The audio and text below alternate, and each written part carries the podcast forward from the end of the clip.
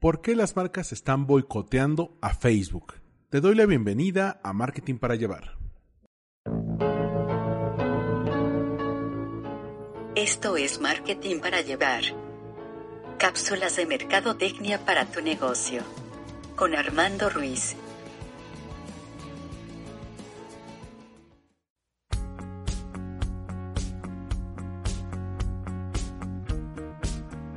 Un tema escabroso, un tema difícil, porque cada vez hay más marcas que le están dando la espalda al odio en redes, particularmente al odio en redes en Facebook, y lo están demostrando a través de su publicidad. Te doy la bienvenida a un nuevo episodio de Marketing para llevar cápsulas de mercadotecnia para tu negocio. Yo soy Armando Ruiz, me encuentras en redes sociales como Armando-MKT y el podcast en Spotify, Apple Podcast y Google Podcast.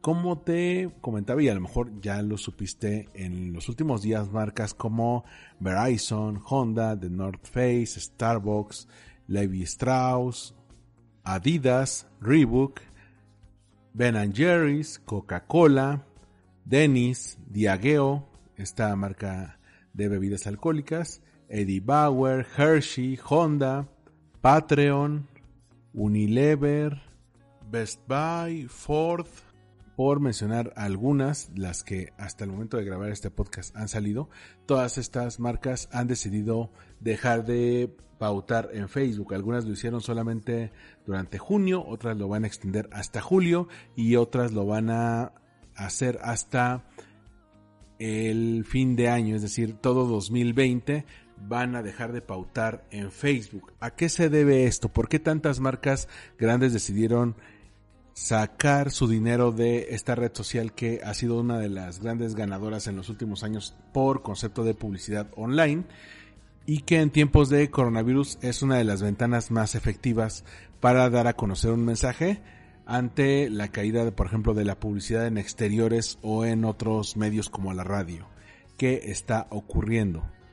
de el viernes para acá, del viernes 26 de junio al lunes 29 de junio, las acciones de Facebook han caído cerca del 8%, lo cual es una cosa brutal para los mercados de valores. A raíz de que en los últimos días todas estas marcas han decidido quitar su inversión, es decir, ya está pegando financieramente a la empresa. Y todavía falta ver si va a caer más y cómo va a afectar esto los ingresos por publicidad de la marca, si más marcas pequeñas se van a sumar a estos gigantes y cuál va a ser la forma en que se va a reconfigurar, porque no solamente implica Facebook, implica también Instagram y otras plataformas que Facebook lance en algún futuro, ¿no? Como puede ser el sistema de anuncios publicitarios en WhatsApp.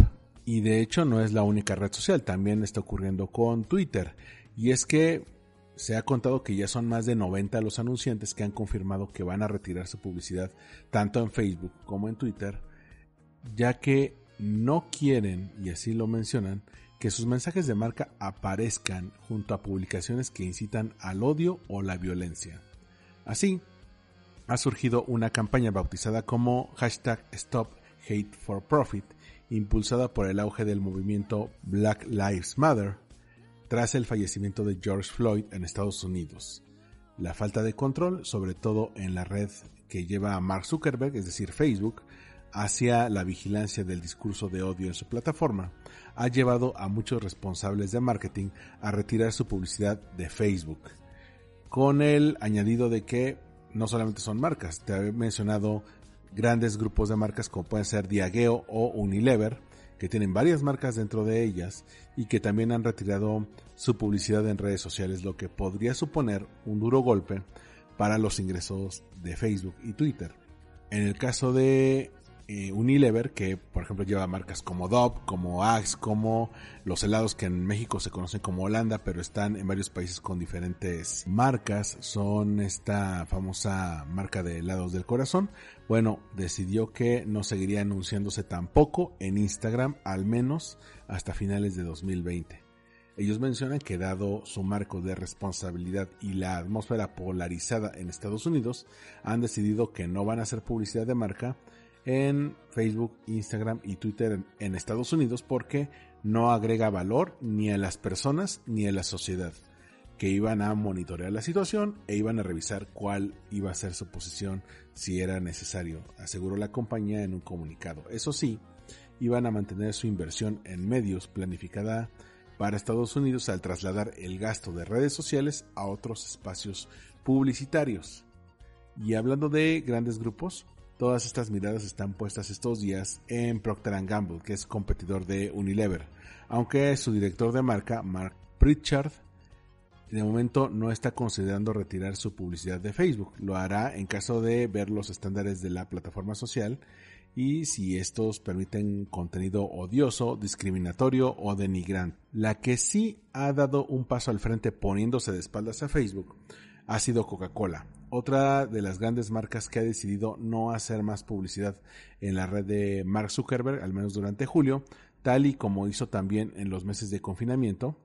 La compañía no va a realizar inversión publicitaria en 30 días, pero yendo un paso más allá, ya que su retirada afectará a todos los anuncios a nivel mundial en las plataformas de redes sociales, no solo en Estados Unidos y no solamente en Facebook, Instagram o Twitter. Es decir, el boicot también afectará a YouTube y otras plataformas en las que esta marca tradicionalmente ha hecho publicidad.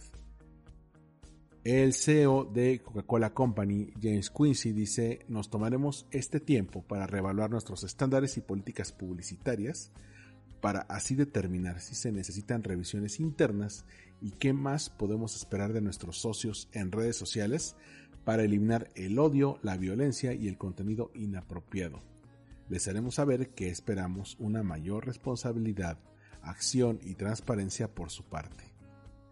A raíz de este boicot publicitario, Mark Zuckerberg se ha visto en la necesidad de anunciar una serie de cambios en la política de sus redes sociales que, aunque no son una respuesta explícita y directa a dicho boicot, parece diseñada para tratar de abordar muchas de las críticas que la red social ha estado recibiendo y ha enfrentado en los últimos años. Y es que la red social ha estado en el punto de mira con respecto a su falta de moderación ante amenazas violentas, discurso de odio y noticias falsas difundidas en primer lugar por el presidente Donald Trump y otras cuentas o páginas controversiales.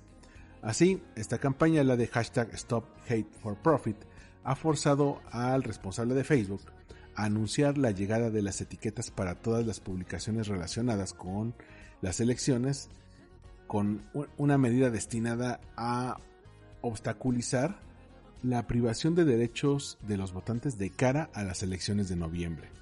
Estas etiquetas, según la compañía, van a dirigir a los usuarios a información precisa sobre las elecciones. Además, Facebook asegura que expandirá sus políticas en torno al discurso de odio y censurará una categoría más amplia del lenguaje violento en los anuncios que se hagan en su red. Por otro lado, las publicaciones que violen las reglas de Facebook, promoviendo el odio pero que sean de una figura política importante como puede ser el presidente Donald Trump, por mencionar solamente uno de tantos que hay, se va a marcar con una etiqueta que indicará que esa nota es de interés periodístico para permanecer en Facebook, siguiendo así los pasos que ya ha hecho Twitter, que boletina este tipo de contenido como no confiable. En Facebook mencionan que han hecho una auditoría de derechos civiles y han vetado a 250 organizaciones de supremacía blanca en Facebook e Instagram. Las recientes inversiones que ha hecho la compañía en inteligencia artificial les ha permitido encontrar casi el 90% de los mensajes de odio antes de que los usuarios les informen de ellos. Mientras que en un informe reciente de la Unión Europea se reveló que Facebook evalúa más informes de discurso de odio en 24 horas que los que evalúa Twitter y YouTube, aseguran desde Facebook. Ellos dicen saber que tienen más trabajo por hacer y que van a colaborar con grupos de derechos civiles y otros expertos para desarrollar aún más sus herramientas, tecnología y políticas para continuar con esa lucha. Eso sí, a pesar de las medidas que ha anunciado Mark Zuckerberg, Facebook bajaba en la bolsa. Les mencionaba al principio que 3% desde este lunes, desde el lunes 28, eh, pero si tomamos en cuenta todo desde el pasado viernes, es decir, desde el viernes 26, ha bajado más de un 8%, perdiendo 7 mil millones de dólares en el patrimonio de Facebook. Y cada vez más marcas continúan sumándose al boicot publicitario hasta redes sociales como esta. Sin embargo, si bien el boicot puede estar creando pues una ola de mala prensa para Facebook e Instagram, junto con las pérdidas millonarias de esta caída en la bolsa, puede que los resultados financieros de Facebook no sean tan graves como se ve, ya que la mayoría de los ingresos que tiene Facebook por publicidad vienen de pequeñas y medianas empresas, no de grandes anunciantes. Entonces habrá que ver cómo esto genera, si bien un efecto dominó o simplemente una pesadilla de relaciones públicas. Quiero agradecer a Reason Why y a CNN Business por la información proporcionada para la elaboración de este podcast y hay que seguir muy de cerca cómo esto va a afectar a las finanzas de Facebook y si realmente la reputación de una red social puede incidir en sus resultados financieros a este grado. De mi parte sería todo, te agradezco que me hayas acompañado el día de hoy y nos vemos en el próximo episodio de Marketing para Llevar. Hasta la próxima.